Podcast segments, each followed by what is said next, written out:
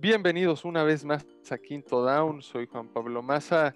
Estoy acompañado el día de hoy por Alejandro Espinosa, por Eric Ibarra y por la nueva edición al programa David Fragoso. ¿Cómo están compañeros? Empiezo contigo, Eric. ¿Cómo estás?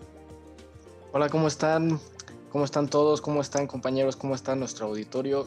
Eh, pues sí, ya podemos estrenar ahora sí que nuestro nuevo fichaje, ¿verdad? Aquí con, con David. Por fin lo podemos presentar después de, de tanto tiempo de especulación.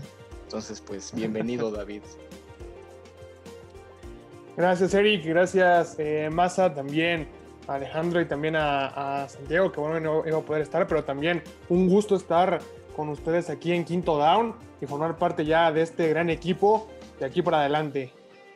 Así es, de aquí para adelante y no nos falta que se presente el pollito Alejandro Espinosa, ¿cómo estás? Hola amigos, ¿cómo están? La verdad, muy bien aquí, feliz una vez más de estar aquí grabando con ustedes y la verdad, feliz de empezar una semana más, de las pocas semanas que nos quedan de la temporada regular, pero bien, ¿ustedes cómo están? Bastante, bastante bien. Y bueno, vamos a comenzar con los temas que tenemos aquí para presentarles, iniciando con el repaso de la semana 14. ¿Qué pasó en la semana 14? ¿Qué pasó el jueves por la noche, Epic?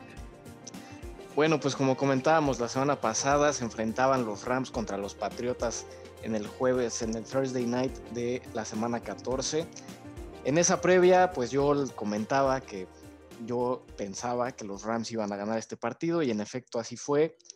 Creo que la ofensiva de los Patriotas se vio muy mal en este juego, tanto que banquearon a Cam Newton ya cuando faltaban cinco minutos y entró Jared Stidham, que pues tampoco no revolucionó el juego, ni mucho menos, ya el partido ya estaba finiquitado prácticamente. El marcador fue 24 a 3 en favor de los Rams. Y pues es un problema del que los Patriotas llevan arrastrando desde la temporada pasada, el que no logren separación sus receptores. Estamos hablando de que tu mejor receptor es Jacoby Meyers, que pues fue undrafted en el draft del 2019, pues eso tiene muchas cosas que decir en cuanto al escauteo de, de los Patriotas y en, en, los fichajes en cuanto al cuerpo de receptores que no han funcionado, como es el caso de Kill Harry, que también lo tomaron en la primera ronda del 2019. Eh, entonces, creo que es un problema que ya comentábamos precisamente aquí en el programa desde la temporada pasada, el que no tengan separación sus receptores. Y cuando te enfrentas a una de las mejores defensivas precisamente contra el pase, como contra los Rams, y que tampoco te deja correr, que es lo que mejor hace, o lo mejor, lo mejor que ha hecho en esta temporada los Patriotas, pues esto pasa, ¿no? Esta paliza de 24 a 3, y eso fue lo que ocurrió en el partido. Sí, fue una verdadera paliza. Otra paliza se dio el domingo en la mañana, bueno, los dos de las 12, con Tennessee enfrentando a Jacksonville, donde Tennessee le pasó por encima a los jaguares de Jacksonville. Aquí también hubo un, un, pues se podría decir que banquearon a su coreback titular, digo, se podría decir porque creo que lo que hicieron fue regresar al coreback titular a donde merecía estar, ya que Mike Glennon inició el partido, se fue 13 de 23 con una intercepción y apenas 85 yardas, y a mediados del tercer cuarto, Doc Marone dijo, ¿saben qué? Está Gardner Minshew ya sano, no sé por qué no lo inicié, vamos a dejar que Minshew recupere las riendas de los jaguares de Jacksonville y verdaderamente le cambió la cara a la ofensiva de, de, de los jaguares que cuando estaba Mike Lennon no tenían ni por dónde atacar y Gardner Minshew en cuarto y medio lanzó 31 veces el balón, completó 18 para casi 200 yardas y una anotación. O sea, para darles una idea, lanzaron 54 veces en todo el partido los Jaguares. No es nada bueno cuando su mejor jugador al ataque esta temporada, por lo menos, es su corredor, que apenas le dieron el balón 12 veces por tierra. Del otro lado, Tennessee. Derrick Henry hizo lo que quiso con la defensiva de Jacksonville, 215 yardas, 2 touchdowns. Y Ryan Tannehill también hizo lo que quiso, 212 yardas, 2 touchdowns en 19 pases completos. En el Tampa Bay, Minnesota, creo que era uno de los partidos que teníamos más dividido aquí en la mesa. Algunos fueron con Minnesota, otros fuimos con, con Tampa Bay. Y creo que fue un partido un poco más parejo de lo que yo pensé. 26-14 fue el resultado final a favor de los Bucaneros. Con un Tom Brady que si bien no tuvo mucho, mucha labor en el partido, se dedicó más a correr el equipo de Tampa Bay con Ronald Jones, por ahí entrando de relevo LeSean McCoy, porque el técnico Bruce Arians decidió que no iba a jugar este partido Leonard Fournette. Veremos si esta semana ya lo contempla después de que Ronald Jones haya dado positivo por COVID. Y del otro lado, Kirk Cousins tuvo buen partido, pero creo que la defensiva de Tampa Bay fue demasiado para esta ofensiva de Minnesota. ¿Qué pasó con el Miami Kansas City, Pollo? Uf, partidazo, la verdad. Mira, ve. Lo, lo que más me impresionó fue ver un Patrick Mahomes nervioso, un Patrick Mahomes muy presionado, lo cual eso causó que Shaving Howard tuvo dos intercepciones, unas muy buenas. Y la verdad, este, a pesar de todas las entregas de balón que causaron los, los Dolphins, simplemente la ofensiva del, de los Dolphins fue muy buena. La verdad yo pensé que iban a jugar peor porque pues enfrentaban al mejor equipo de la liga, a mi parecer. Entonces, eh, al Patrick Mahomes tener las riendas de un equipo es casi imposible que lo pierda y pues la verdad, pues un Travis Kelsey, un Tyreek Hill incubribles. Entonces, un Mahomes impresionante, un Tua Tagovailoa muy bueno, pero, pero se lo llevaron los jefes. Perfecto. ¿Qué pasó entonces con el Chicago Houston, David? ¿Hizo algunas buenas cosas Trubisky? Sí, justamente. Y es que además de, lo que hizo Trubisky, los Bears rompen una sequía de, seis partidos sin victoria.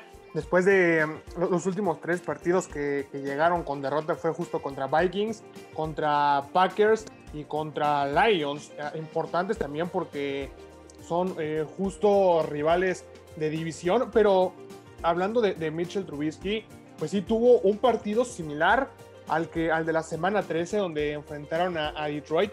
En ambos lanzó para 267 yardas, pero en esta ocasión tuvo tres pases de, anotación Mitchell Trubisky. Y es que en, todas las, semanas que, ha lanzado, porque también hubo unas, eh, unos juegos que estuvo fuera, obviamente, pues estuvo, ha estado lanzando pases para touchdown. Lanzó para uno contra Detroit, pero antes de eso, cuando enfrentaron a, Green Bay, también lanzó para, para tres pases de anotación.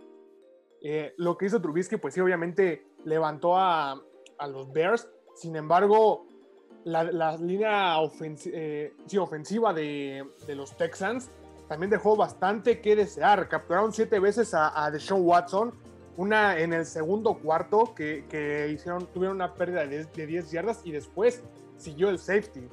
Eh, con, el, que siguieron en la, arriba en el, marcador los Bears de Chicago. Y con un Khalil Mack también que hace unos años era el referente en la defensiva de la liga, casi casi. Ha, bajado un poco la defensiva de los Bears, sin embargo, se mostró bastante bien frente a, los Texans. Y por otro lado, Houston, que además de, la línea ofensiva, que no jugó tan bien, que ha, que ha, tenido varias deficiencias también en la temporada, pues no pudo contar con, con dos de sus mejores eh, wide receivers como Will Fuller por la suspensión. Y además Brandon Cooks, que a lo mejor no es, no es de un, receptor de élite, pero que también ha sido eh, bastante funcional para la ofensiva de, Houston y estuvieron ausentes. Por eso también ese 7-36 de los Bears a los Texans. Sí, Trubisky ha, ha, manejado mejor la ofensiva de Chicago en lo que va de la temporada, a mi parecer, de lo que lo ha hecho Nick Foles. Le falta consistencia nada más. ¿Qué pasó del otro lado en, Denver, Eric, con el Carolina Denver? ¿O fue en este Carolina? Este también, este también fue, un, fue en Carolina. Este, este también fue un, gran partido y hablemos de otro coreback joven, ¿no? Hablamos de Drew Locke, que la verdad tuvo un partidazo en este encuentro. 21 eh, de 27 pases completos, 280, eh, 280 yardas y cuatro anotaciones por la vía aérea para Drew Locke que muchos lo cuestionan, muchos cuestionan si es el futuro realmente de Denver. Yo creo que ha tenido eh, pues ciertos chispazos, por así decirlo, de, su talento en, su breve carrera con, Denver. Para mí, Drew Locke sí es el futuro de esta franquicia, pero necesitan seguir rodeándolo de talento. Han tenido muchas bajas los Broncos en, en esta temporada. Y pues del otro lado, ¿qué decir de las Panteras que yo creo que han decepcionado en todo este año? La verdad no es que su roster sea uno de los mejores de la NFL tampoco, y creo que su récord lo muestra, ¿no? Y además tienen un head coach como Matt Rule, que es su primer año en la liga. Entonces, pues esto se refleja en su récord, van 4-9 ya, y los Broncos, pues van 5-8 y, y, siguen con la esperanza de a lo mejor colarse por ahí. Yo creo que es muy difícil que Denver se cuele, pero, pero pues vamos a ver. Y, y pues en este partido fue de muchos puntos, 32-27 a favor de los Broncos clavaron 17 puntos en el último cuarto las Panteras, pero yo creo que en todo momento se vio un encuentro bastante parejo entre dos equipos medianones que esperemos que en el futuro pues vuelvan a tener fuerza estas dos franquicias que pues recordemos que este fue el Super Bowl 50, ¿no? Denver contra Carolina. Sí, ya pasaron, ¿qué? ¿Cinco o cuatro años desde aquel Super Bowl? Sí, ya cinco, casi seis. Y los planteles de ambos equipos han sido se podría decir, masacrados por las directivas y por algunos retiros. Peyton Manning creo que si siguiera en este momento en los Broncos, los Broncos estarían con mucho mejor récord. No, bueno, sí, seguro. Pero sí, eh, también se lo, se lo deben mucho este récord a un pésimo trabajo de escauteo de corebacks de John Elway. Por fin le atinó, creemos, con Drew Locke, pero tuvo que pasar Paxton Lynch, tuvo que pasar Trevor Simeon y muchos otros corebacks por ahí.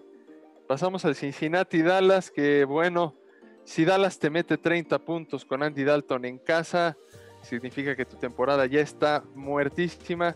Cincinnati pierde 30 a 7 y se ha convertido en estas últimas semanas en la peor ofensiva de la liga. Tras la lesión de Joe Burrow, cuando eran una de las mejores, estaban dentro del top 10 en puntos anotados. Hasta la lesión de Joe Burrow, y ya no hay nada que hacer con este equipo de Cincinnati que se lesionó Joe Burrow, parece que está lesionado y que no va a poder jugar esta semana también el coreback suplente Brandon Allen, parece que va a entrar Ryan Finley, que no ha sido su mejor temporada, lleva 75 yardas únicamente lanzando, no lleva touchdown y lleva dos intercepciones. Iván, esta semana contra una de las mejores defensivas, si no es que la mejor de la liga, los Pittsburgh Steelers, entonces para que tenga esa previa, se las puse muy fácil ahí. 37, buen partido de Andy Dalton en su regreso al Paul Brown Stadium. 16 de 23 para 185 yardas y dos touchdowns. Lo que me sorprendió de la defensiva de Cincinnati fue cómo contuvieron el ataque terrestre de, de Dallas, que entre los dos corredores no superaron las 85 yardas. Pasamos ahora, ¿qué te parece David con el Gigantes Arizona. Eh, perfecto, porque justamente eh, en estos dos juegos se, refleja esa inconsistencia que ha habido en el este de la Nacional. Los New York Giants que llegaban con cuatro victorias, incluso ganando eh, una semana previa a los Seahawks, uno de los equipos quizá favoritos para, para llegar a, a, competir por un boleto al Super Bowl por parte de la Conferencia Nacional pero ahora eh, los dejan con siete puntos solamente ante unos Cardinals que también han venido a menos, iniciaron de una forma eh, buena la temporada, han venido cayéndose, incluso ya cerca de también poder quedar fuera de playoffs, y justo esa, esa inconsistencia también en, en, los récords de ambos. Los Giants con 5 y 8, los Cardinals con 7 y 6. En este momento, pues los Giants aún tienen eh, posibilidades de meterse, a pesar de que el calendario que le queda, los juegos que, tienen tampoco son de lo más sencillo como, es contra Browns, que, viene a dar un partidazo contra Ravens, justamente contra Ravens también, y el de Cowboys, que ese último también se puede definir para ver quién va a entrar a, la postemporada. Y además cómo detuvieron también a la ofensiva de, de, Nueva York, con un Wayne Gallman que había, había destacado acarreando el balón para los Giants, incluso también haciendo buenas, eh, buenos puntos fantasy, pues ahora nada más lo, limitaron a 57 yardas en todo el partido y el único touchdown que llegó para Nueva, para Nueva York pues fue por la vía terrestre, pero no con Gallman, sino con Dion Lewis, un jugador que tuvo solamente dos acarreos ese para, para touchdown. por otro lado, un Kyler Murray también que ha sido inició la, temporada con un buen juego también, incluso en puntos fantasy, pero también se ha, se ha caído, sin embargo, también tiene ese respaldo de su ofensiva con Kenyan Drake, el corredor, y además de Andrew Hopkins, uno de los mejores receptores de toda la liga. Se viene también complicado para los dos esa, ese final, si aspiran todavía más a meterse a playoffs. Creo que aún más complicado por, por sus dos rivales para los Cardinals, pero todavía los gigantes lo tienen un poco complicado porque ahí vienen los, demás equipos como el Washington Football Team, e incluso los, los, Eagles, que aunque tienen un juego empatado, aún todavía pueden meterse a, a playoffs, incluso, incluso los Cowboys, que están como último en su división. Así es. Y pasamos ahora al Seattle contra los Jets. Pollo, ¿qué sucedió en este juego? Vaya partidazo, me, me dejas decirlo, porque eh, fue un partido muy cerrado, ¿no? La verdad les miento, si no lo vieron, qué bueno, no se perdieron de mucho, porque al final de cuentas los Jets ni pudieron superar las 200 yardas. Fue un ataque muy pobre y una defensa muy averiada, con muchas bajas, muchas ideas erróneas de Adam Gaze, como pues ya estamos muy acostumbrados, como creo que es habitual. Y del otro lado, unos, unos Seattle Seahawks que la verdad se recuperan justo como querían después de la pésima actuación ofensiva de la semana pasada que tuvieron en contra de los gigantes de Nueva York, la verdad. Mantuvieron el empate contra los Rams en la cima de la división oeste. Entonces, la verdad, yo creo que es, fue un poquito como un voto de confianza hacia ellos mismos para poder seguir peleando por, por los playoffs. Entonces yo creo que los Seattle Seahawks lo van a tener un poco difícil, pero ahí van. La verdad, muy, muy buen partido, pero pues nada más de los hijos. La verdad, los Jets, muy mal. Y el hecho de que San Francisco ya no esté tan dentro de la pelea debido a todas las lesiones que tiene, también les facilita un poco el paso a, a la postemporada. ¿Qué pasó en el Detroit contra Green Bay, David? Pues salió la magia de Aaron Rodgers, lo que ha venido haciendo desde los últimos años, también eh, prácticamente toda su carrera con los Packers, después también de, de esa polémica en el draft de, de haber elegido a, a, un coreback, pues bueno, está respondiendo eh, Aaron Rodgers con también una de sus mejores temporadas en cuanto a pases de, de anotación. Está cerca de romper justo su, su récord, su, su, marca de más pases para, para anotación. En este momento tiene 39, ha lanzado para 45 en 2011. Probablemente lo vaya a romper. Y eh, demos, eh, una demostración de todo este poderío que tiene Aaron Rodgers para llevar a su ofensiva fue justo en la primera serie ofensiva de ambos equipos. Le movieron muy bien eh, el ovoide a, a Green Bay por aire, lo, los Leones de Detroit, que, finalizó con, con, touchdown de uno de los mejores tight ends también de, la, temporada, como es TJ Hawkinson. El tercero con, más yardas en, la, NFL en cuanto a las cerradas.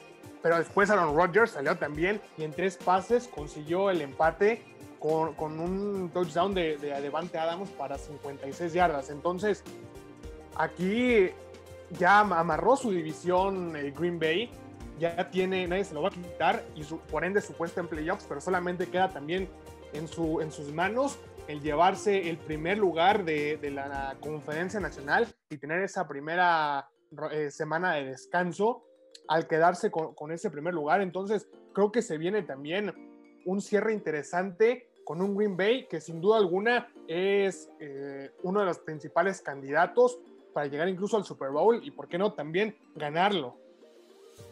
Sí, yo fui uno de los que defendí hace una semana que Green Bay podría llegar al Super Bowl eh, y creo que lo va a hacer con esta nacional que está, creo que un poco lastimada en general.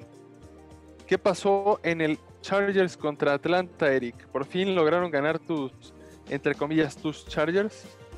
Pues sí, se enfrentaron dos equipos que también creo que han decepcionado bastante en esta temporada. Dos equipos con gran talento en la ofensiva que pues no se ha reflejado en sus récords y yo creo que es básicamente por eh, sus staffs de cocheo individualmente. Eh, bueno, este, este partido sí lo pudo ganar los Chargers. La semana pasada comentábamos que el equipo que se equivocara menos iba a ganar el partido, ¿no? Y así fue con los Chargers. 20-17 fue el marcador final. Al medio tiempo, como es costumbre, Atlanta iba ganando 17 a 10, pero en la segunda mitad le interceptaron tres veces a Matt Ryan, una de ellas dentro de los últimos tres minutos, que fue lo que pues selló un, un drive, una ofensiva para Justin Herbert, que terminó en un gol de campo de Michael Batchley de 43 yardas, y pues se llevaron así la victoria a los Chargers. Eh, pues sí, dos equipos que ahora ya traen récord de 4-9. Bueno, ya vamos a comentar del partido de, ayer entre Chargers y Raiders, ¿no? Que pues, también lo ganaron los Chargers, pero hasta ese momento el récord de los Chargers era 4-9. Y pues también otro dato interesante que ocurrió en este partido, eh, Calvin Ridley conectó eh, con un pase de touchdown, perdón, Russell Gage con Calvin Ridley conectaron en un pase de touchdown en una formación eh, diferente, en un Wildcat en el que Matt Ryan se alineó de receptor y se convierten en el primer equipo desde el año 2014 los Chargers en permitir eh, que una pareja de receptores les anote vía aérea porque el 29 de noviembre Cole Beasley conectó con Gabriel Davis también para un pase de touchdown, entonces esto es un dato curioso de, de los Chargers y para mal, ¿no? Yo creo que toda la temporada se ha visto el mal manejo de Anthony Lynn con los Chargers en cuanto a cocheo. Sí, se ha visto que, que no da el ancho ya con este equipo. Pasamos al Indianapolis, Las Vegas. Yo les dije la semana pasada, metan a, Jonathan Taylor en su alineación titular. Es un duelazo para este corredor. ¿Y qué sucedió con él? 150 yardas, 2 acarreos, touchdowns y 15 yardas recibiendo. Fue básicamente la ofensiva de, de los cargadores darle el balón a Jonathan Taylor, pases cortitos. T.Y. Hilton tuvo también un muy buen partido, también se los dijimos la semana pasada, 86 yardas con dos anotaciones. Y del otro lado, Las Vegas, creo que ahí hubo hubo cierto miedo con Josh Jacobs, ¿no? Todavía estaba manejando un poco, parecía que iba a jugar, al final sí jugó.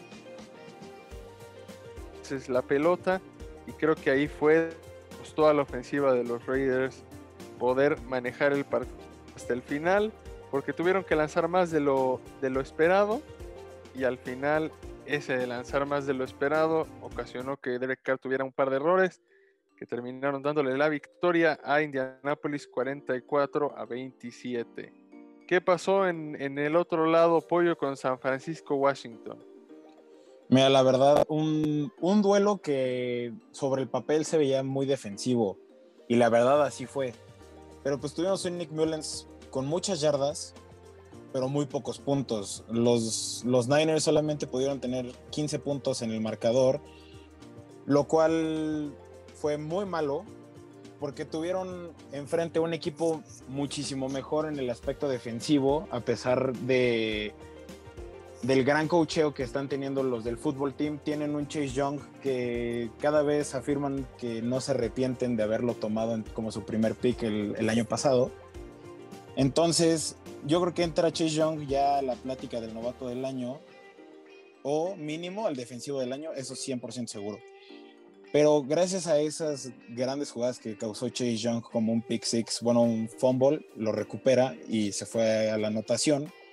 Tuvieron un gran partido a la defensiva, pero la ofensiva Alex Smith sale lesionado en el tercer cuarto, junto contra una también una baja importante de Antonio Gibson, el cual dejó a un Dwayne Haskins pues con toda la tarea y un JD McKissick para poder intentar sacar los siguientes partidos, al menos el que viene, porque ya oficial dijeron que Alex Smith no va a jugar.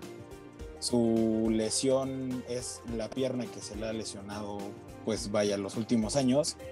Y pues la verdad, bien para el fútbol team en el aspecto defensivo, pero pues tienen que, yo creo que se ajustan una que otra cosa en fuera de la temporada y también pues ahorita con Ron Rivera yo creo que le pueden dar la pelea, pero muy difícil llegar al Super Bowl, pero al final de cuentas el fútbol team sacó el marcador 23 a 15 contra los Niners y pues yo creo que podrían empezar a hablar sobre meterse cada vez más serios sobre el comodín.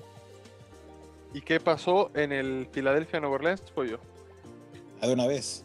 Pues la verdad, vez? sorprendente. Bueno, yo y a comparación de otras personas esperaba un Nuevo Orleans dominando porque era el primer inicio de Jalen Hurts, pero Jalen Hurts levantó la mano y dijo y dio un golpe de, de, autoridad sobre los Santos y también sobre su propio equipo, dejando a Carson Wentz como el backup a partir de ahora. el cual la verdad se me hace lo más acertado, porque si Jalen Hurts está teniendo esa cantidad de, yardas por partido y dando la seguridad que debería de haber dado Carson Wentz desde el inicio de una temporada, yo creo que pues más que merecido. Y la verdad, unos, unos Santos con la defensa sólida, pero pues Jalen Hurts estaba haciendo lo que quería, no subieron por dónde pegarle y al final de cuentas pues sacaron el partido. Entonces la verdad yo creo que es el momento de, de dejar ir a Tyson Hill y pensar en otro coreback. Yo hubiera metido a James Winston, la verdad. Pero pues yo creo que eso ya no va a ser problema porque al parecer todos están optimistas que Drew Brees regrese. Y los Eagles que también podrían meterse, pero lo veo más difícil. Yo creo que veo más arriba un fútbol team que a unos Eagles. Pero la verdad, bastante bien. Jalen Hurts me convenció. Y pues veamos qué es lo que sucede después. Pero Philadelphia ganó. 246 yardas por tierra tuvo el equipo de Filadelfia en este partido ante una de las mejores defensivas justamente parando el acarreo. Vamos a otra buena defensiva parando el acarreo como es Pittsburgh. David, ¿qué pasó en el Buffalo Pittsburgh? Pues Pittsburgh se está desinflando auténticamente después de ese invicto que, que tanto presumían. Y digo, con justa razón lo presumían porque ninguno tenía esa marca, pero se desinflan primero contra el Washington Football Team y ahora contra Buffalo, dos de los aspirantes a ganar su, división. Por un lado, en, eh, los dos en el este, uno en la nacional y en la, americana, pero pues también con distintas realidades. Pero aquí en, este encuentro, pues salió también ese poderío que tiene la defensiva Pittsburgh, que, dejó a la ofensiva de, de, Buffalo con solamente tres puntos. Digo, se fueron al medio tiempo con la victoria el equipo de los Bills, pero pues justamente por, por un pick six que, le hicieron al Big Ben, pero eh, se, cae terriblemente Pittsburgh, que venía de ser uno de los candidatos para conseguir ese campeonato de la conferencia americana, pero ahora, y, de pelear palmo a palmo contra los Chiefs, pero ahora pasan a, ser, pues, a quedar con muy pocas posibilidades ya de, quedarse en ese primer puesto de la conferencia americana, mientras que los Bills pues también ya están con paso firme para ganar su división, algo que no hacían desde 1995 y ahora de la mano de, Josh Allen con también Stephon Diggs, que les cayó de maravilla a, los Bills de Buffalo. Se criticó en algunas ocasiones al, equipo de los Bills por, eh, por esta situación, por el trade que hicieron con Minnesota por Stephon Diggs, pero que al final pues sí les cayó de maravilla. Ya tiene 100 recepciones en esta temporada, a punto de superar su mejor año en cuanto a recepciones, que fue en 2018 cuando tuvo 102. Pero de la mano de, Josh Allen y de Stephon Diggs, creo que sí se van a llevar los Bills de Buffalo esa división del este de la americana y también poder pelear por un lugar eh, adelante o, profundo en, en los puestos de playoffs. Sí, estoy muy de acuerdo. Los Bills creo que sí dominaron toda la segunda parte de ese partido, de eso no hay duda. Vimos varios comentarios de alguna gente de Pittsburgh diciéndonos que este partido lo iban a ganar, que contra el Washington Football Team fue pues, fue un accidente lo que pero creo que sí les ha afectado sobre todo el calendario, tres partidos en 11 días es complicado, no estoy justificando, creo que aún descanso Bills hubiera ganado por el pobre ataque terrestre que tiene Pittsburgh.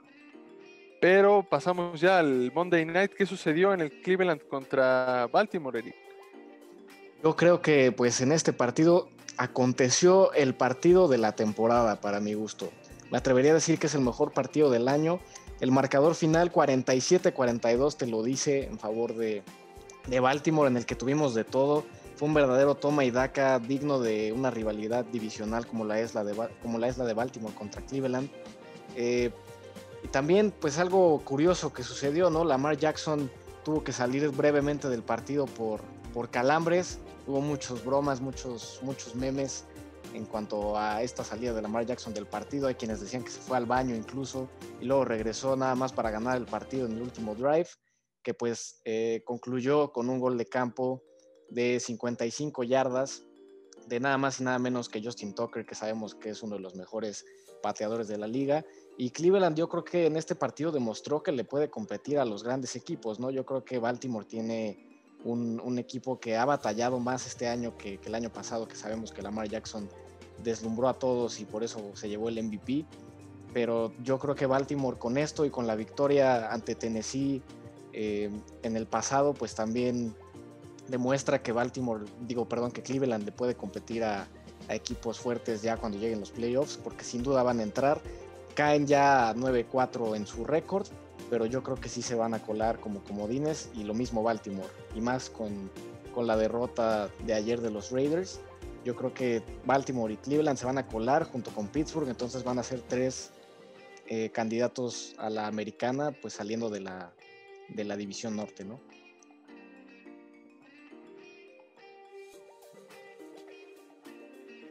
Sí, sin duda, creo que creo que en este momento es la mejor división en la NFL, quitando a los bengalíes de Cincinnati, lamentablemente para mí.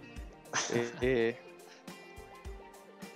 y bueno, ¿qué pasó el día de ayer? Que ya dijiste que perdieron los, los Raiders. ¿Cómo fue que perdieron? ¿Qué sucedió en ese partido, Eric?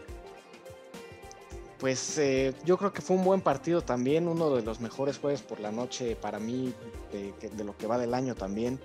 El marcador final fue 30-27 en favor de los Chargers, sorpresivo para muchos. Y además, Derek Carr sufrió una lesión al inicio del partido, lo cual pues eh, hizo que el partido se convirtiera en un duelo de, expatos de Oregon, ¿no?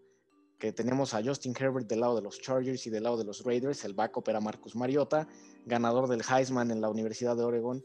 Entonces, eh, fue un auténtico shootout entre, entre patos que se, lo terminó llevando eh, los Chargers, que pues no tuvieron de hecho a sus dos mejores receptores, no estuvieron Mike Williams ni Keenan Allen, bueno sí estuvieron, pero no jugaron en el partido, estuvieron eh, pues con snaps contados debido a respectivas lesiones, entonces pues fue impresionante cómo Herbert mejoró a sus receptores, que creo que es algo que grandes corebacks hacen, Hemos visto a Brady y a Rogers jugar a lo mejor no con los mejores receptores, salvo uno que otro que son eh, contados, pero eso es lo bueno de grandes corebacks, que puedan hacer jugar a receptores que a lo mejor no son de mayor nombre, que fue el caso de ayer con Tyron Johnson y, y Guyton, que pues de hecho los tuvimos ahí como dato curioso, como sleepers en nuestra cuenta de Twitter, en arroba el quinto down, para su fantasy.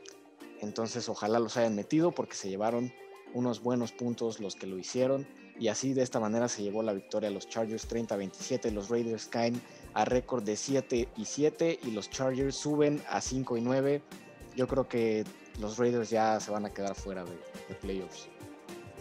Es probable, creo que esta derrota los dejó ya pues muy limitados en cuanto al resto del calendario. Creo que tendrían que ganar sus dos partidos restantes y esperar aún así combinación de resultados de los demás equipos para lograr colarse a la fiesta grande de la NFL.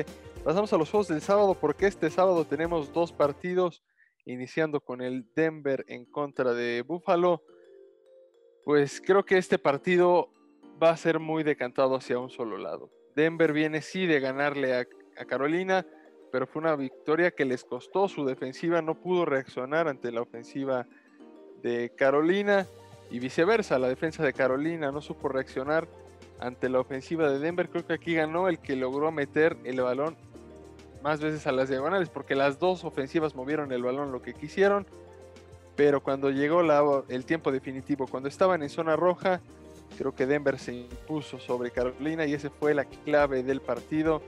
Y creo que contra Buffalo les va a costar más mover la pelota, les va a costar más detener a la ofensiva de Buffalo, porque Buffalo, a pesar de todo, aunque no tiene ataque terrestre, creo que lo que ha hecho Josh Allen esta temporada, fuera de que todavía considero que es un coreback un poco impreciso, ha logrado cargar él solo la ofensiva de los Bills de Buffalo y creo que va a ser así durante este partido. Buffalo va a ganar. ¿Qué opinan ustedes? Yo creo que también se lo, se lo va a llevar Buffalo y pues incluso diría que hasta fácil. Yo creo que Denver le pelea a equipos a su nivel y Buffalo está en un, nivel, en un nivel perdón, mucho mayor que ellos. Entonces yo sí espero que Buffalo se lo lleve fácil. Yo también. Pollo, David, alguien va con Denver, pero todos vamos con Buffalo. Me encantaría ir con, con Denver, la verdad, pero no. Buffalo se lo va a llevar fácil. Sí, tienen una defensa buena. Yo creo que es de las defensas que tienen mayor talento, pero nadie dice como wow con su defensa. Pero este, yo creo que no va a haber forma en la cual los Broncos puedan mover la bola y van a ganar los, los Bills. David. Sí, justo es complicado poder decir que, vas con, Denver, sobre todo por, el presente que están, que están viviendo los dos equipos. Y sí, 100% se queda con la victoria en los Bills de Buffalo. Y vamos al otro juego del sábado, Green Bay, que recibe a las Panteras de Carolina, los dos que justo mencioné, que movieron la pelota muy bien y que no supieron defender, van contra dos grandes ofensivas.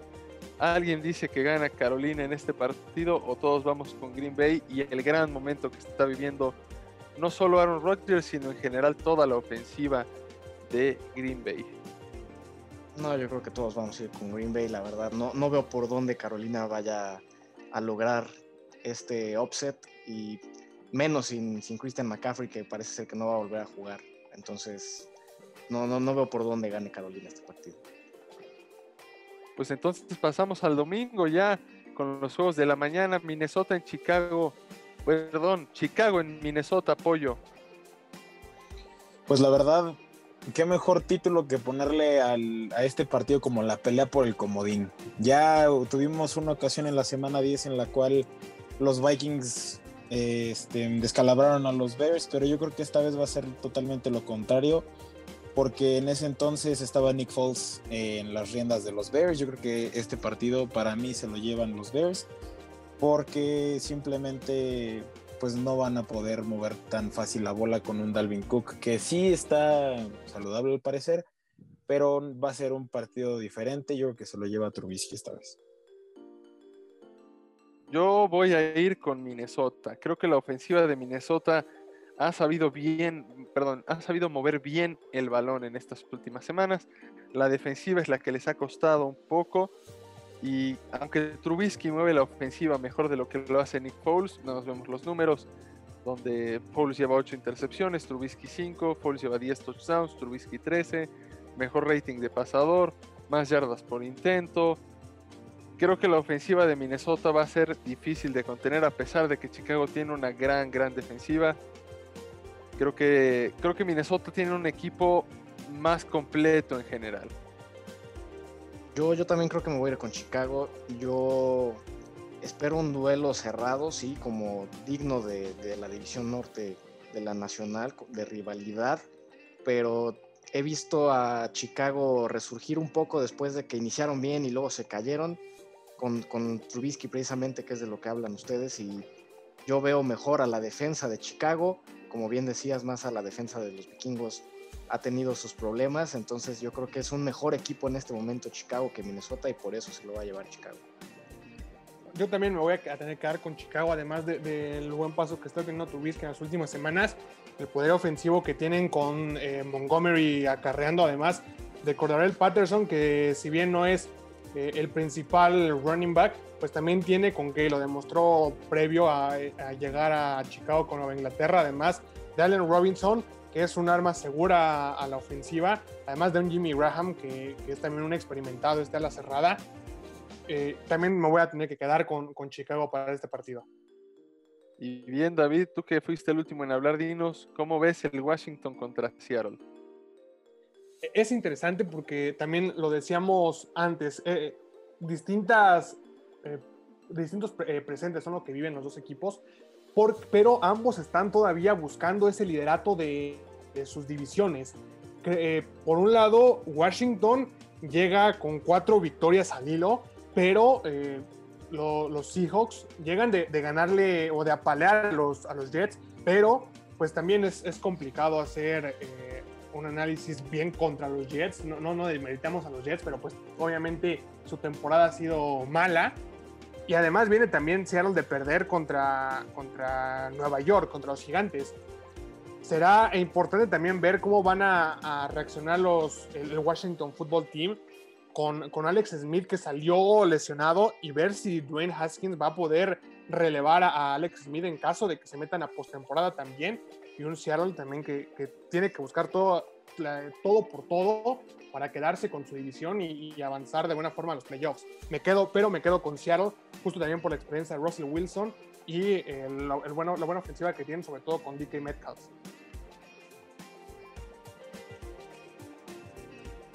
Yo también me voy a quedar con Seattle. Creo que con Dwayne Haskins realmente no van a tener posibilidad el, el, fútbol team.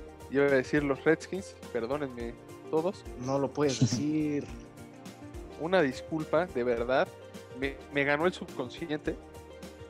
Eh, creo que sí, Dwayne Haskins no ha sabido adaptarse a la NFL. Fue un gran coreback en colegial pero el NFL es muy diferente y no se ha logrado adaptar. Lo dijimos bien hace ya unos pues, casi dos años que Dwayne Haskins, si no mejoraba su, mecánica de lanzamiento, iba a tener una NFL muy complicada. No lo pudo hacer. Tampoco ha logrado mantener la confianza en sí mismo como para lograr manejar la ofensiva de un equipo de NFL y creo que únicamente están ganando el, bueno, únicamente está ganando el fútbol team porque Alex Smith sabe manejar muy bien los partidos, cosa que Dwayne Haskins no sabe hacer. Precisamente es preocupante que Alex Smith regresando a una lesión como fue la que regresó tan, tan delicada, eh, prácticamente jugando con una pierna buena, sea mejor, esté en mejor nivel que un Dwayne Haskins que debería de estar ya desarrollándose como un gran coreback, como lo mencionas en la NFL, y no ha podido ser el caso. Eso es lo preocupante para Washington. Yo creo que Ron Rivera va a tener que tomar una decisión pronto en cuanto a quién va a ser su coreback a futuro. Y pues sí les va a pesar la baja de, Alex Smith y se lo va a llevar. Mira que yo creo que por lo bien que han jugado con Alex Smith, no me sorprendería que en el draft agarren a Mac Jones, que es básicamente una calca de Alex Smith. Y Alex Smith tiene, se tiene que llevar el comeback player of the year, ¿no? yo no creo que no, hay, no hay discusión. Ya la próxima semana o dentro de dos semanas hablaremos acerca de los premios de final de temporada, del MVP, el comeback player of the year, el novato del año y bueno, todos los premios que se otorgan en esta gala de la NFL. Pasamos al Tennessee Detroit. ¿Cómo va a estar el duelo de tus leones contra los titanes, Eric? Pues siendo un experto en la materia de ser decepcionado por los leones de Detroit durante toda mi vida, pues te puedo decir que lo van a hacer una vez más. No, no sé cómo Detroit le va a ganar este partido a los titanes de Tennessee, no veo por dónde. Eh, Kenny Golade parece que no va a volver a jugar. Lo mismo Stafford ha sido un verdadero gladiador con esta franquicia en cuanto a lesiones se refiere, ha sido muy durable y consistente. Ha jugado eh, incluso con varias lesiones fuertes y ahorita pues tiene una lesión en las costillas, no, no creo que vaya a jugar este partido. Eh, y también de Andrew Swift ha tenido varias, varias, varios problemas en su año de novato, no, no, sé, no creo que esté al 100%. Y pues del otro lado Tennessee es un candidato incluso a llevarse a la conferencia americana o volver a llegar al, campeonato de conferencia. Entonces, pues si Derrick Henry tuvo 200 yardas contra los Jaguares de Jacksonville la semana pasada y dos anotaciones, yo creo que le va a clavar cinco ahorita a Detroit. Detroit no para a nadie, entonces eh, se lo va a llevar Tennessee fácil este partido.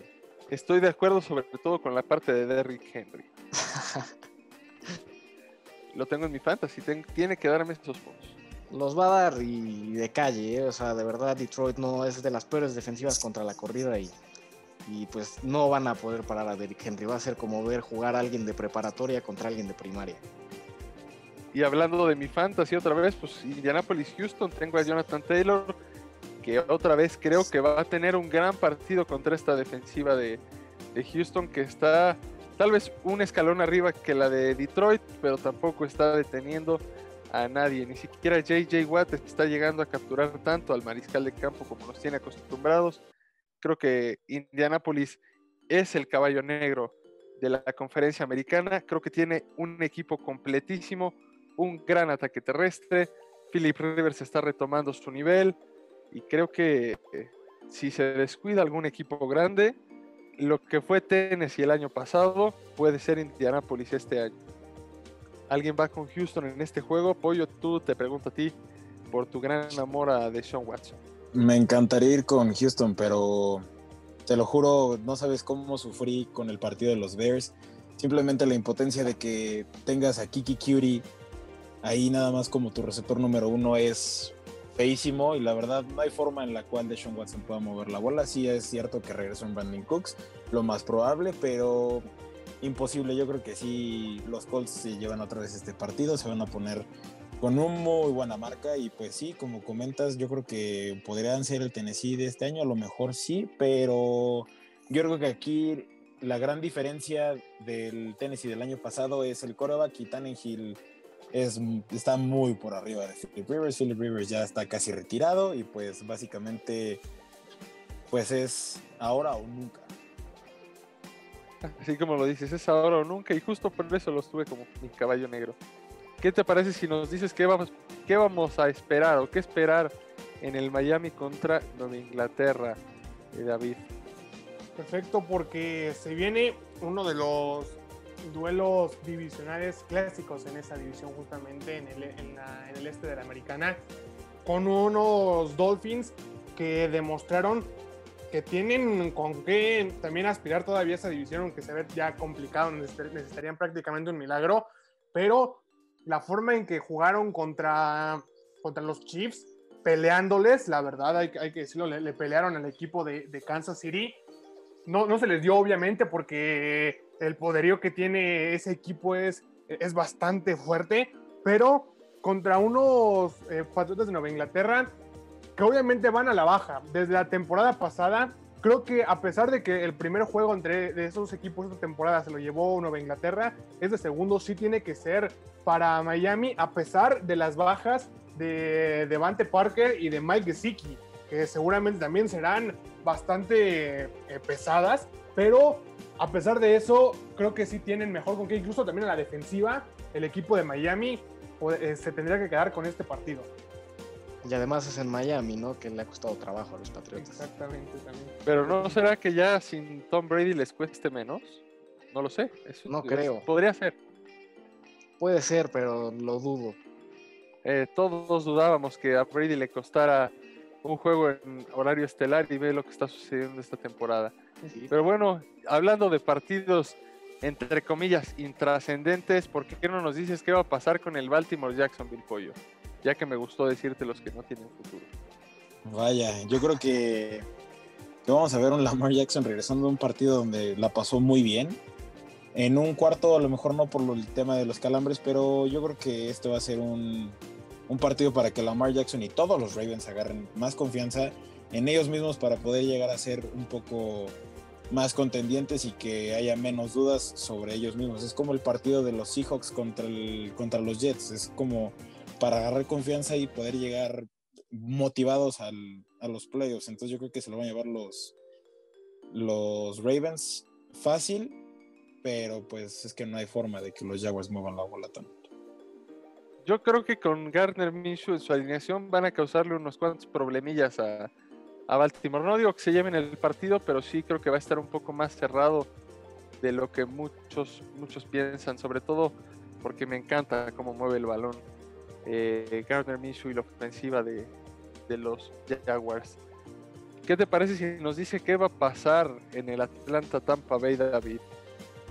Perfecto, y es que ahorita decías justamente que no nos imaginábamos que, a Tom Brady le, le, costara tanto trabajo eh, los juegos de, prime time, pero en los que no lo son, ha, ha respondido bastante bien, como, como debe ser Tom Brady, y además también con eh, su buen ataque que tiene con, Godwin, con Mike Evans, con Antonio Brown, que también desde que llegó le ha, tenido bastantes, eh, o, bastantes propuestas de pase con, con, Brown, además de Gronk, que pues su viejo amigo va bastante bien. Sin embargo, aún no se sabe si Jones va a poder jugar, una pieza fundamental para cargar el balón en Tampa. Por otro lado, Atlanta, que ya casi no se juega nada, necesitaría un milagro, no solamente de ellos, sino de, otros equipos de buena combinación de resultados para que puedan entrar. Y además, con la baja de juego que también han tenido Todd Gurley y Julio Jones por las lesiones, Jones también está en duda de, de si juega contra Tampa Bay. Entonces, tiene, tiene que cerrar también lo mejor posible Tampa Bay para buscar un buen puesto, incluso también soñar con, esa, con ese campeonato de la división. También necesitan prácticamente un milagro que, en el que los Saints eh, se combinen algunas derrotas y puras victorias de los Buccaneers. Pero en este partido creo que sí se lo tiene que llevar el equipo de los Bucaneros de Tampa Bay. Estoy muy de acuerdo. Creo que Atlanta vimos muchas debilidades en contra de los cargadores la semana pasada que no creo que hayan tenido tiempo de corregir, sobre todo contra un rival del calibre de Tampa Bay. Pero pasamos a un duelo entre los, yo creo que los dos equipos más lastimados por lesiones esta temporada, los Cowboys y los 49. Eric, ¿qué, ¿qué vamos a ver? ¿Qué esperamos de este partido? Pues esta es una de las rivalidades clásicas, ¿no? De antaño de, de la conferencia nacional, San Francisco y Dallas, y como bien dices, lastimados por lesiones ambos equipos. Eh, este duelo estaba pues programado para hacer el Sunday Night Football, lo cambiaron precisamente por, pues, por las malas temporadas de ambos equipos. Y pues es que en este partido esperábamos ver al ex campeón, bueno, al campeón todavía vigente de la conferencia eh, nacional en contra de un equipo naciente o que se esperaba que pudiera llegar a playoffs como lo eran los vaqueros de Dallas eh, bajo McCarthy y, Dak Prescott, pero no va a ser así. Vamos a tener el lugar de Jimmy G contra Dak Prescott y pues y también tener a otra superestrella como lo era Nick Bosa. Pues no, vamos a tener a Nick Mullens en contra de Andy Dalton, ¿no? Entonces eso lo dice todo acerca de este partido y pues va a ganar yo creo el equipo que menos errores cometa. Es algo similar a lo que sucedió la, semana pasada entre Atlanta y los Chargers. Y yo creo que se lo va a llevar San Francisco simplemente porque para mí es el equipo mejor coachado y, se lo va a llevar yo creo que por esa razón los 49ers. Estoy de acuerdo. Creo que creo que la victoria de la semana pasada de Dallas no fue más, nada más que por el rival al que enfrentó. Imagínate qué tan mal están mis Bengals que ya les estoy tirando hasta por donde no les duele. Es la realidad, hay que ser realistas. Es la realidad, es la realidad. Yo también creo que se lo lleva a San Francisco. Dallas creo que va a pelear buena parte del primer tiempo, pero creo que el segundo tiempo les va, les va a costar. A menos, como dices, de que Nick Mullens cometa muchos errores en el partido. Que se me haría raro, ¿no? Contra esta secundaria de los vaqueros que se ha visto terrible todo el, todo el año. Así es. Eso hablaría peor, yo creo, que Nick Mullens que que de lo bueno que tiene la defensa de, los Vaqueros. Estoy totalmente de acuerdo. Pasamos a otro equipo que no tiene ni pies ni cabeza, como son los Jets, que visitan a los Rams, que están teniendo una temporada, sobre todo defensivamente, sublime, podría decirlo. Creo que son en este momento la mejor defensiva en toda la liga y van a enfrentar a la segunda peor ofensiva de la liga. Porque la peor, ya lo comenté hace rato, en este momento son los bengalíes de Cincinnati bueno, alguien va a decir Jets gana su primer partido visitando a los Rams Adelante, por favor. No, no creo que alguien se atreva. Yo, yo creo que ya se va, se va a ir 0-16 los Jets. No, no veo. Yo también creo que se van a ir 0-16 los Jets. Lamentablemente para Pepe Segarra, que seguro nos está escuchando. Un saludo, Pepillo. Este. Y para todos los aficionados de los Jets, obviamente, ¿no? Creo que Creo que cada vez son menos, ¿no? Cada vez son menos, pero yo creo que aquí voy a hacer una declaración un poco complicada. No creo que Sam Darnold sea el problema en los Jets. Creo que el problema es Adam Gates, creo que el problema es todo lo demás. Yo, si fuera los Jets, no sé si agarraría a Trevor Lawrence. Ese es un problema que podemos debatir ya cuando venga el draft, porque yo veo lo mismo. Yo siento que todo lo que rodea a Sam Darnold es el problema en, la, la, organización como tal es el problema. O sea, obviamente Sam Darnold no ha evolucionado como se espera, pero es que cómo vas a evolucionar con un equipo tan, tan malo. Creo que ha mejorado en ciertos aspectos, creo que le faltan muchos otros a Sam Darnold. Creo que sí va a ser un upgrade Trevor Lawrence. Es más, no creo, estoy seguro que va a ser un upgrade Trevor Lawrence sobre Sam Darnold, pero no creo que les ayude a, a ganar. A los Jets le quedan los Rams, los Browns y los Patriotas. Yo creo que los Patriotas a lo mejor es el partido que podrían ganar.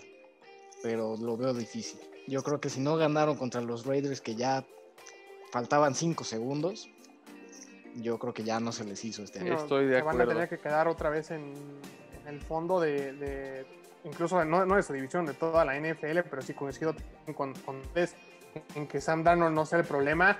Sin embargo, pues a, ver si, si se van con, con eh, Trevor Lawrence. Será eh, interesante debatirlo, como dijiste, Eric, porque pues sí, no, no tiene, no rodean o, con, con la bastante calidad para que se pueda desempeñar mejor Sam Darnold pero sí, también eh, complicado que, que puedan llevarse una victoria en los tres partidos que les restan. ¿Qué te parece, Pollo, si vamos al partido de Filadelfia, Arizona, antes de que los aficionados de los Jets digan estos eh, Nos cuatro den que están follow, hablando? ¿no? Nos den un follow. Estos cuatro que están hablando no tienen ni idea de lo que dicen. Adiós y un follow. No, los queremos mucho los aficionados de los Jets. Ánimo, nada más. Ánimo. Ánimo. De todo se puede salir. Díganme que soy de los Bengals. Miren, yo también sufrí el 0-16 con Detroit, sí se puede. Bueno, pues la verdad, un partido yo creo que no fácil, porque obviamente Jalen Hurts ya, como comentábamos antes en el programa, este, Jalen Hurts ha jugado muy bien, pero yo creo que no va a llegar al punto en el cual pueda superar a un Kyler Murray, la verdad. Yo creo que a pesar de, todo lo que está pasando alrededor de Kyler, de que Fitzgerald algunas veces está, algunas veces no, y no creo que sea mayor problema para Kyler mientras estén eh, de Andrew Hopkins con él. La verdad, este, yo creo que se lo lleva Arizona. Los Eagles tienen buena ofensiva ya con Jalen Hurts. Defensivamente yo creo que son similares en algo, pero simplemente se lo va a llevar Arizona. No creo que haya mayor problema. Va a ser, no creo que sea cerrado, pero mínimo unos 10 puntitos de diferencia sí hay. Yo creo que va a ser un duelo un poco más cerrado de que eso.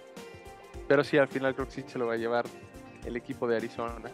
Y bueno, ya que te dejé muchos duelos sin pies ni cabeza, quiero dejarte, creo que para mí el duelo de la semana, entre los jefes de Kansas City y los Santos de Nueva Orleans, pollo. La verdad, uno de los partidos que apunta para ser de los mejores de la temporada. Vamos a ver de regreso un Drew Brees que ya lleva bastante tiempo, bueno, bastante entre comillas en la lista de, en la lista de lesionados, el cual pues, salió por, por una fractura en las costillas y lo mismo que con, con el coreback de los Chargers que le perforaron un pulmón. Pero yo creo que regresó Drew Brees para el mejor partido que puede tener. Yo creo que si regresa Drew Brees como lo hemos visto en años pasados, yo creo que puede ser un partido que puede llegar a sacar porque la defensa está jugando bien, pero soy muy optimista, la verdad. Y pues no creo que suceda, pero podría llegar a pasar porque va a ser un Patrick Mahomes contra Drew Brees, un Tyreek Hill contra Michael Thomas, que la verdad es un partido que no se pueden perder, la verdad. Un Patrick Mahomes que pues, va a dar un espectáculo, un Drew Brees que sí es cierto que está dando checkdowns, que ya no la llega tan lejos, pero yo creo que no va a dejar como de, ah, háganme pedazos para nada. Drew Brees ha sido un quarterback que va a ser Salón de la Fama, entonces va a ser un partidazo. Pero esa, es arriesgada la decisión de los Santos, ¿no? Yo, yo creo que es muy arriesgado exponer a tu coreback de 42 años después de eh, tantas eh, fracturas en las costillas, ¿no? Eh, yo estoy de acuerdo. Creo que sí es. No, más que arriesgado, creo que es apresurado. Exactamente. Y además también, digo, sí, sí es eh, complicado, pero ya vimos que a lo mejor con Tyson Hill, no, esa no es la, la ecuación que van a, con, la, con la que van a poder llegar lejos en la, en la temporada, o en la postemporada, mejor dicho. Pero entiendo que, quieran traer ya a, Drew Brees de regreso, pero sí me parece un poco arriesgado, so, sobre todo tomando ese tema de, del liderazgo de, su división. Lo tienen muy cerca ya en sus manos, pero sí es un riesgo que no sé qué tanto le puede afectar justo a los Santos. Creo que puede perder más de lo que puede ganar con, en, el te, en, el tema de, de, la lesión de Drew Brees con, con él en el, adentro del campo. Exacto, yo creo que el que se agrave más su lesión es, es el problema de que lo, lo, apresuren, como dice Juan Pablo. Así es, y bueno, David, tú que ya no has participado mucho en estos últimos eh, minutos de la conversación, más que ahorita dinos qué va a pasar o qué, qué esperar del Gigantes Cleveland. Los dos llegan de perder, pero de distintas formas. Un 7-26 de, los Giants contra un 47-42 de Cleveland.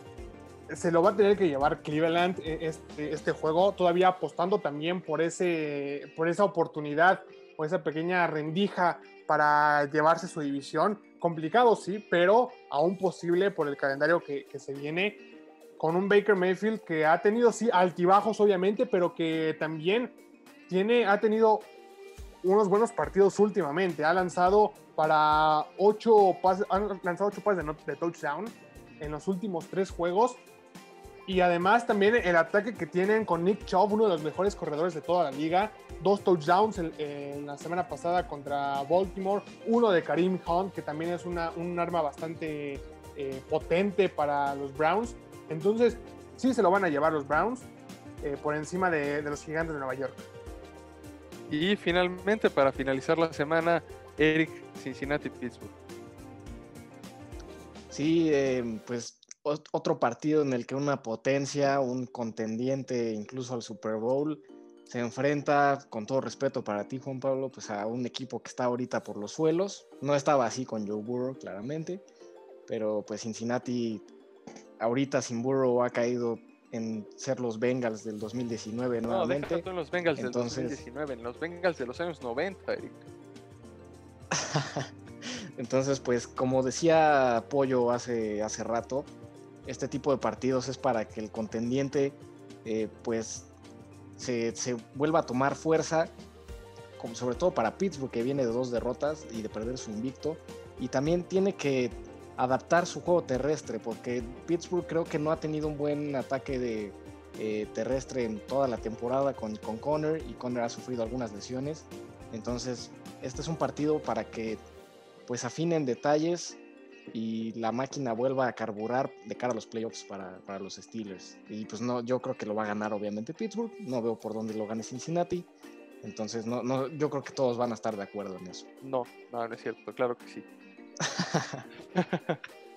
este, bueno, terminamos ya con la primera parte de esto, que es el análisis y la previa de estas semanas 14 y 15 de la NFL y pasamos al tal vez a lo que más le interesa al público, al fantasy fútbol con los startem sitem de esta semana. Eric, ¿cuáles son tus start, cuál es tu startem y cuál es tu sitem esta semana?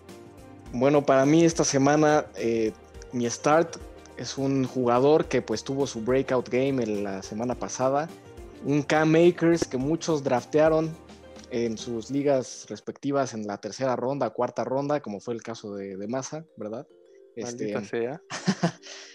eh, la semana pasada despertó y explotó su potencial que, que, todos pensábamos que iba a tener, sobre todo tras la salida de los Rams eh, del, de, de, Todd Gurley. Y pues si lo draftaron tan alto también los Rams en el draft, en el normalito, en el del NFL, pues todos esperábamos algo mejor para esta temporada para Cam Makers. Y esta semana pues se enfrenta, ya lo mencionábamos en las previas, nada más y nada menos que al peor equipo de la liga, a los Jets y entonces yo creo que teniendo el partido controlado como lo va a tener los Rams y con un Cam Akers que ya le han soltado más la bola en estas últimas semanas, pues se va a rifar unos, unos 20 puntitos otra vez, ¿no? Otra vez 20 puntos para Cam Akers o más. esta semana. O, o más. más. Es, o más. eso es lo que yo preveo. Pues, ¿y quién, a, quién, a quién sientas esta semana? Y siento a un startem de la semana pasada de Santiago, a Jamison Crowder. Eh, nos decepcionó mucho la semana pasada, solo tuvo dos puntos en contra de los Seahawks. Y precisamente hablo, hablo de, este, de este partido entre los Jets y los Rams. Y Jamison Crowder, sabemos que a veces está, la, bueno, la mayor parte de las veces está alineado en el slot, eh, pero también lo han alineado por fuera. Y entonces, siendo el mejor receptor para mí eh, en este momento de los Jets, pues a lo mejor Ramsey lo va a estar eh, cuidando en una que otra jugada. Entonces Crowder para mí, en contra de una defensa que ha sido de las de top 5 en contra del pase y de las que menos puntos permite este año a receptores, pues Jamison Crowder para mí es un sit esta semana. Yo voy a regresar a mi start de la semana pasada, lo voy a volver a decir esta semana, y es que sigue siendo un jugador que tienes que tener en tu alineación. Jonathan Taylor contra la defensiva de Houston, también le calculo unos mínimo 20 puntitos. Si lo siguen utilizando bien, que esa es la mayor incógnita, sobre todo con el backfield de Indianapolis. Porque tuvo varios buenos partidos al principio de la temporada y de repente Frank Reich dijo, ¿sabes qué? Naheem Hines hizo un touchdown en el primer drive. Le voy a dar la bola todo lo que reste del partido. Y eso, eso es algo que puede suceder. Entonces, si, si lo utilizan como la semana pasada, Jonathan Taylor tiene que estar sí o sí en tu alineación titular. Y yo sentaría a Todd Gurley, que no ha superado los 10 puntos desde hace como 700 millones de años. es un corredor que ya no tiene segunda velocidad. Y su, artritis en las rodillas le ha hecho pedazos sus últimos años de carrera, yo creo, ¿no? Sí. Ya, esta lesión de rodilla, bien lo mencionamos también, hace unos años cuando fue el Super Bowl contra los Patriotas. Cuando empezó quinto down. Cuando empezó quinto down, esa lesión de rodilla le va a afectar mucho a la ofensiva de los Rams y ahora le está afectando mucho en el resto de su carrera a Todd Gurley, que ya parece que tiene 37 años. Y bueno, vamos a decir lo que nos dijo Santiago. Santiago alineó en un principio a, a Austin Eckler, pero dado que este programa se está grabando el día viernes y ya jugó Austin Eckler, nos mandó pues, su segundo startem, que era T.Y. Hilton, igual contra la defensiva de los Tejanos de Houston. Y The Sid nos dijo, híjole, quiero decir, esto lo dijo Santiago. Yo no estoy muy de acuerdo. bueno, estoy entre de acuerdo y no de acuerdo. Yo no lo pondría así es que es difícil, es, difícil sentar a tus estrellas, ¿no? Es difícil sentar a tus estrellas, pero Santiago nos dijo, sienten a Ezequiel Elliott esta semana. Cada quien tomará esa decisión, ¿no? Cada quien, sí, esa decisión yo no la secundo, pero si Santiago nos dijo Ezequiel Elliott, algo debió de haber visto. Así es. Entonces, si quieren seguirlo, no los juzgamos. De hecho, los apoyamos, porque lo estamos diciendo al aire. Pollo, ¿tú a quién tienes de start y a quién tienes de sit? Voy a poner de start a uno de mis gallos, AJ Brown. Con la baja de Jeff Okuda, yo creo que la primera ronda de los Lions simplemente pues no ha funcionado. Ha sido como, como la de los Chargers. Derwin James también. Eso es culpa de Patricia. que tiene. Culpa de Patricia. Totalmente. Eh, jugador que draftean, jugador que se les lesiona. Entonces yo creo que AJ Brown puede tener un partido muy bueno en contra de los Lions. Y como bien decía Eric en este programa, si los, si los Lions no paraban nadie por tierra, tampoco por aire. Entonces la verdad AJ Brown yo creo que va a ser top 5 del fantasy esta, esta semana y pues la verdad, alíñenlo, la verdad. ¿Y tu sit? mi sit voy a sentar a otro de mis gallos. Eh, de Sean Watson, la verdad contra los contra los Colts no va a poder hacer mucho, como ya habíamos comentado en, en las previas y en el análisis, eh, va contra unos Colts que la verdad no le van a permitir hacer mucho. Lanzó, es verdad que lanzó 341 yardas, pero simplemente no va a poder hacer nada porque si es cierto, no tiene muchos receptores, no le van a dar tiempo. The Forest Buckner va a ser súper pesadilla y pues la verdad no le veo forma en la cual Deshaun Watson pueda crear puntos fantasy esta, esta semana. Y David, por último, ¿tú a quién alineas y a quién sientas esta semana? Yo alineo a Jared Goff, el coreback de los Rams. Juega contra los Jets. Los Jets, ya hemos hablado eh, hace ratito de, este equipo de Nueva York y reiteramos, los queremos mucho a los aficionados de los Jets, pero... La pues, semana pasada le tiramos a los Delfines y ahora le estamos tirando a los Jets. ¿eh? Es que es complicado no hacerlo, digo, es uno de los... El equipo que no tiene ni, una victoria. Reitero, los queremos mucho, pero pues sí hay que, hay que poner a Jared Goff contra los Jets. Permitieron cuatro touchdowns por aire los Jets eh, en la semana pasada y además las armas que tiene Jared Goff pues no, no son menores como Robert Woods, como también Cooper Cup, aunque ha tenido algunos altibajos, pues sigue siendo presente como una de las mejores armas a la ofensiva de, los Rams. Entonces Jared Goff es como eh, para alinear. ¿Y, a quién sientas? claro, claro. En cuanto a Sid, Adrian Peterson, este running back veterano de los Detroit Lions, sobre todo por el regreso de DeAndre Swift, que aunque regresa de, lesión, hay que ver cómo, cómo lo hace. Obviamente no, no arriesgar al 100% a, a DeAndre Swift, pero pues sí, complicado que, que Adrian Peterson pueda tener una, un buen juego en, en, este fin de semana, sobre todo en el que van a enfrentar a los titanes de, de Tennessee. Entonces me quedo con Sid, con Adrian Peterson. Y ya para finalizar este podcast, los sleepers de esta semana, empezando contigo, Erika. ¿Quién tienes de tu sleeper? Bueno, la semana pasada mencionábamos los calendarios favorables para lo que resta de la temporada, para los playoffs, y yo quería mencionar, los Titans le tocaron a, Santiago, ¿no? Pero yo quería mencionar a los Titans de Minnesota y yo quería mencionar precisamente a Irv Smith Jr., que pues le ha quitado la titularidad a Kyle Rudolph y además Rudolph está sufriendo lesiones en las últimas semanas. Eh, yo tengo como sleeper a, a Smith Jr. debido a que pues Minnesota se enfrenta eh, no, no es cierto, no Atlanta, perdónenme, a Chicago. Y Chicago es de las defensivas que más puntos fantasy ha permitido a los tight ends increíblemente a pesar de sus buenos linebackers. Entonces yo alinearía, si necesitan de urgencia un tight end esta semana, yo alinearía a Smith Jr., que la semana pasada pues también incluso se llevó una anotación. Así es. Y bueno, pasamos al de Santiago, que Santiago nos dijo de Sleeper a Kendrick Bourne, el receptor de San Francisco. ¿Tú a quién tienes de Sleeper, Pollo?